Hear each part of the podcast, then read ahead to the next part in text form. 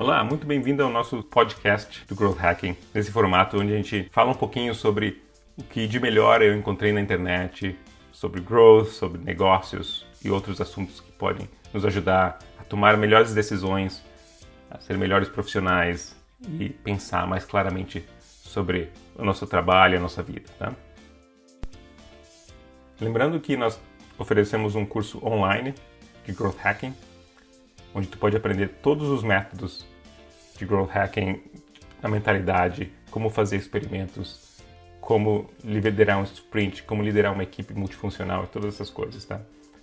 É só R$ 37,50 por mês ou R$ 27,50 se tu fazer o nosso plano anual e tu também tem acesso ao nosso curso de programação, onde tu vai aprender realmente a programar uma landing page, um site, APIs, fazer análise de dados SQL, muita coisa legal com monitorias personalizadas do nosso programador UGA. Mas é claro que numa situação como essa, eu quero lembrar a todo mundo que nós temos muitos conteúdos que são completamente grátis, tá? No growthhack.com.br. Muita coisa legal, inclusive esse podcast, os nossos curtas, são coisas que a gente oferecia pra, só para os planos pagos, nós estamos liberando grátis também, tá? Então a gente está liberando muito conteúdo grátis para ti que não tem, nesse momento, o dinheiro né, à disposição para investir. A gente está liberando muita coisa legal, muita informação. Se tu perdeu o emprego ou está numa situação financeira que tu está precisando né, guardar dinheiro porque tu não sabe o que vai acontecer no futuro, etc., não está com uma reserva tão grande, aproveita os nossos cursos grátis, se cadastre para nossas mentorias. Nós temos mentorias que eu estou abrindo também para todos os alunos, completamente grátis. Então é só se cadastrar, entra no nosso site que tu vai ver o link muito fácil, certo? E manda um e-mail, contato.growthhack.com.br a gente conversar, precisar de um desconto, uma coisa assim, a gente tá aí para ajudar todo mundo, beleza? Então vamos lá.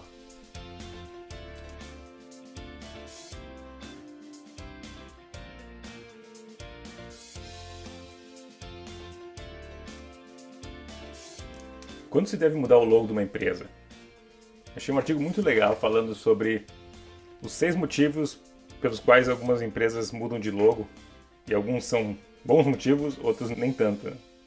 O autor dá o exemplo do Airbnb, que fez uma mudança estratégica e quando ele fez essa mudança estratégica de virar uma empresa de experiências, não só de alugar quartos, eles mudaram logo.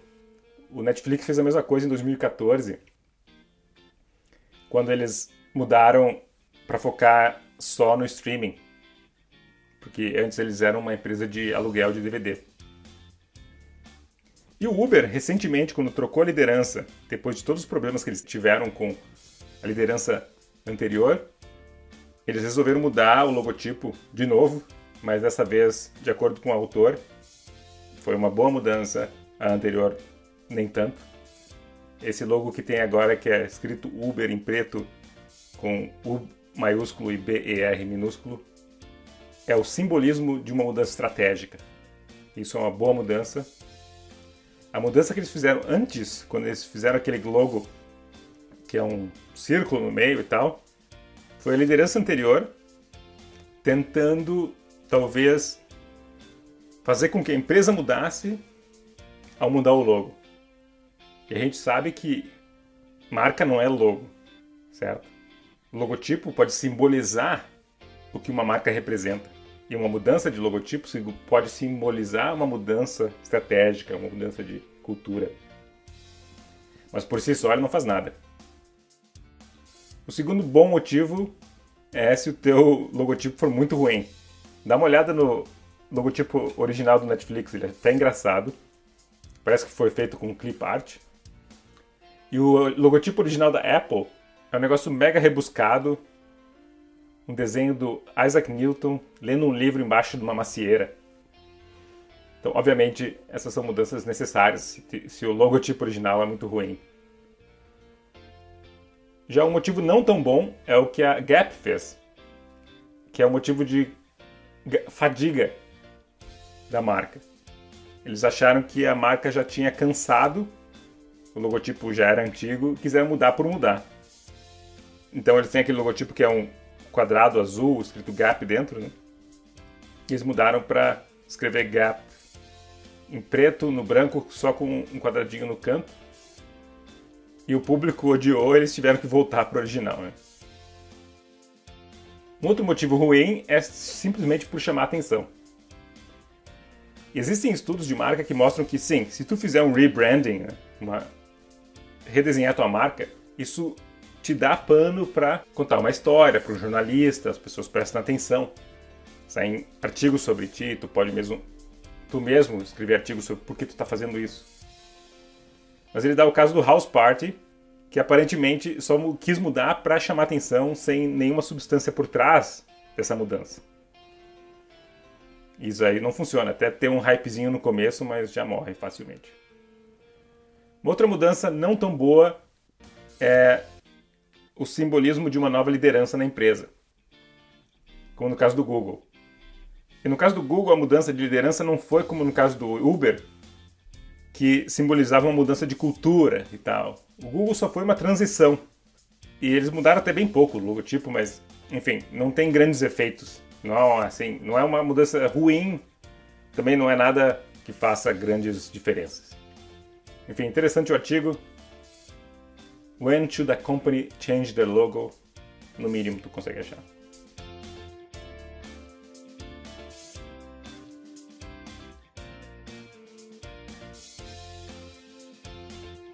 Uma outra notícia foi que a Associação Latino-Americana de Private Equity e Venture Capital lançou um reporte anual mostrando que no ano de 2019, na América Latina, foram investidos em VC, ou seja, investimento privado em empresas, chegaram a 4,6 bilhões de dólares em 2019.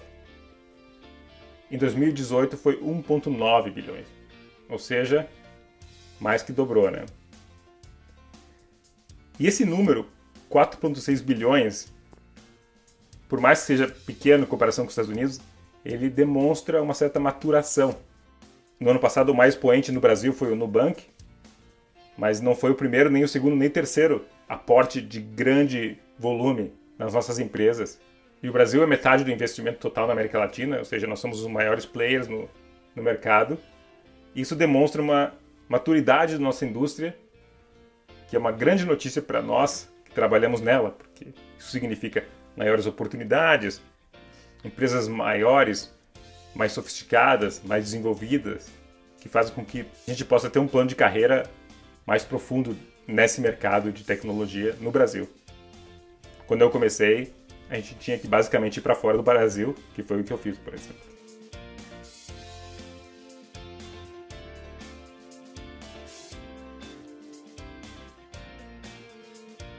Tem um site chamado uxplanet.org que fez um mind map, um mapa mental, né?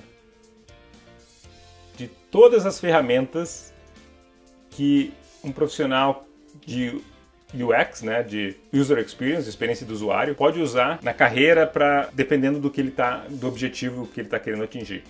Mas eu acho que essas técnicas são muito úteis para principalmente profissionais de growth, profissionais de marketing em geral, de produto, enfim. E ele divide em, por exemplo, ferramentas de entendimento do usuário, como uma pesquisa, uma análise de dados, por exemplo, até grupo focal, conversar com as pessoas, fazer entrevista com usuários, etc. Depois vem a parte de definição do trabalho. E aí vem como fazer visão, estratégia, roadmaps, identificar necessidades do usuário, oportunidades de mercado, etc. Tem uma série de ferramentas depois que ele define como ideação, ou seja, ter ideias, que é ferramentas de brainstorming, de priorização e de gerenciamento de equipe. Depois uma série de ferramentas para executar, e aí fala de. E aqui é muito focado a design mesmo. E por último, ferramentas de validação, como pesquisas, pós-campanhas, por exemplo, ou teste AB, coisas desse tipo. Muito legal essa lista muito útil. Eu salvei aqui, eu vou usar muitas vezes. Se eu tiver um problema para resolver, eu vou conseguir saber, tá? Qual é o tipo de problema que eu tenho? É um problema de ideação, de ter ideias? Vamos ver, é brainstorming. Quais são as ferramentas de brainstorming que eu posso ter? E aqui tem uma, uma lista muito legal de coisas que tu pode usar. Depois é só dar um Google, pesquisar como faz e botar em prática. O nome do artigo é UX Design Methods in a Mind Map. Vale a pena salvar em algum lugar aí para tu usar depois.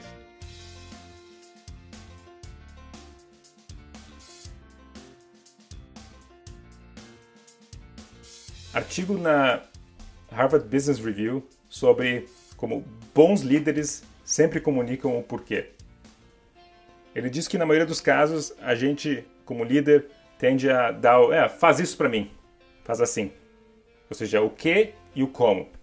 Eu preciso que tu faça um folder e ele precisa ter tantas páginas, tal, e ter isso, isso e aquilo.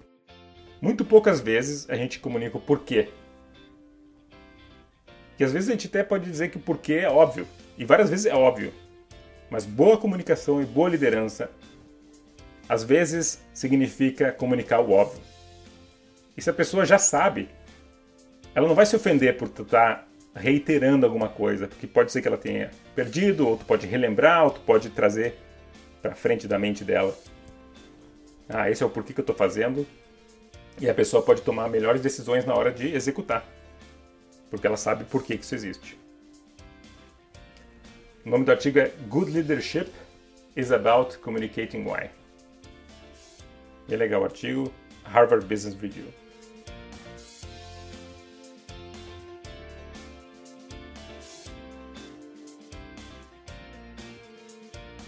Outro artigo interessante é sobre ágil, sobre o fato de que um método ágil é, na verdade, uma mentalidade e um método.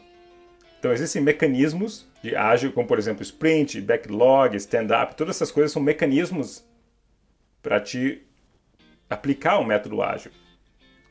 Mas existe uma mentalidade por trás do método ágil, que é essa mentalidade de tentar colocar uma unidade de trabalho, uma pesquisa, uma funcionalidade que for, na mão do usuário o mais rápido possível para que ele te dê um feedback, ou seja, ele possa usar isso, te dar feedback e tu melhorar.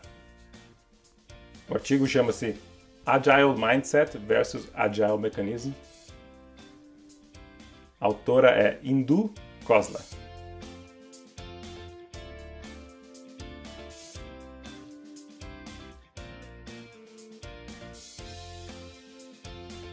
Outro artigo da Harvard Business Review chama-se Marketing Meets Mission. Ele traz um estudo de caso da Carlin, que é uma cerveja, e como essa marca de cerveja, que é da Embev até, está trabalhando em uma série de iniciativas para diminuir ou acabar com a violência doméstica. E a gente sabe que álcool é um facilitador de violência doméstica. Então eles decidiram pegar esse problema, que na verdade é um problema que existe sobre a marca deles, em vez de tentar fazer com que as pessoas não falem sobre isso ou tentar provar que álcool não tem nada a ver com esse assunto, eles resolveram pegar esse assunto como um todo e fazer parte do valor da empresa e da marca. Isso é uma ideia muito legal, porque tu não tenta ficar debatendo. Quase nunca dá certo ficar defensivo e debatendo sobre as coisas. E se tu tiver uma atitude como essa da Karen, tu pode realmente associar o teu, a tua marca a uma coisa positiva, a uma coisa grande, uma coisa que tem propósito. E existem estudos que dizem que marcas com propósito têm maior probabilidade de ter um relacionamento com os clientes e também com os empregados de uma maneira mais profunda do que outras que não têm. Eu diria até que hoje em dia é mais arriscado ser uma marca blazer do que ser uma marca engajada.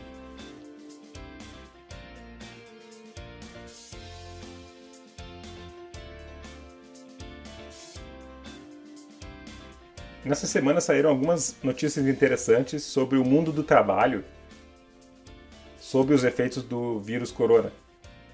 Por exemplo, o Twitter anunciou que para a maioria dos funcionários, para os funcionários que não precisam necessariamente ir para o escritório, o escritório é algo opcional. E não é opcional até o fim da crise ou até o fim do ano, é para sempre.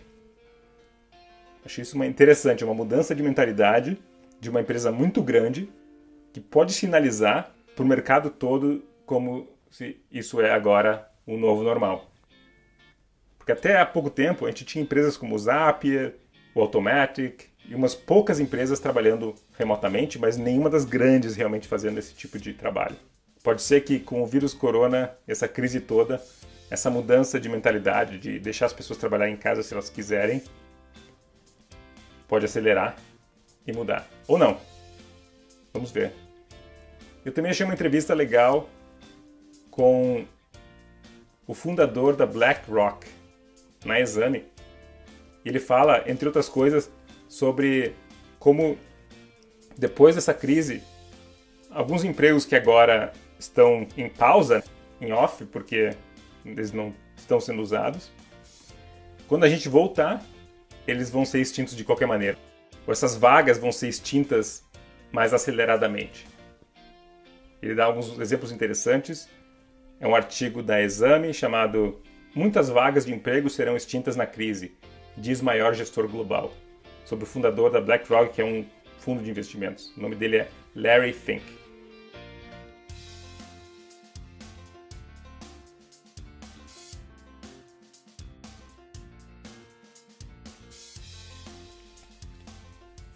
Bom, era isso por hoje.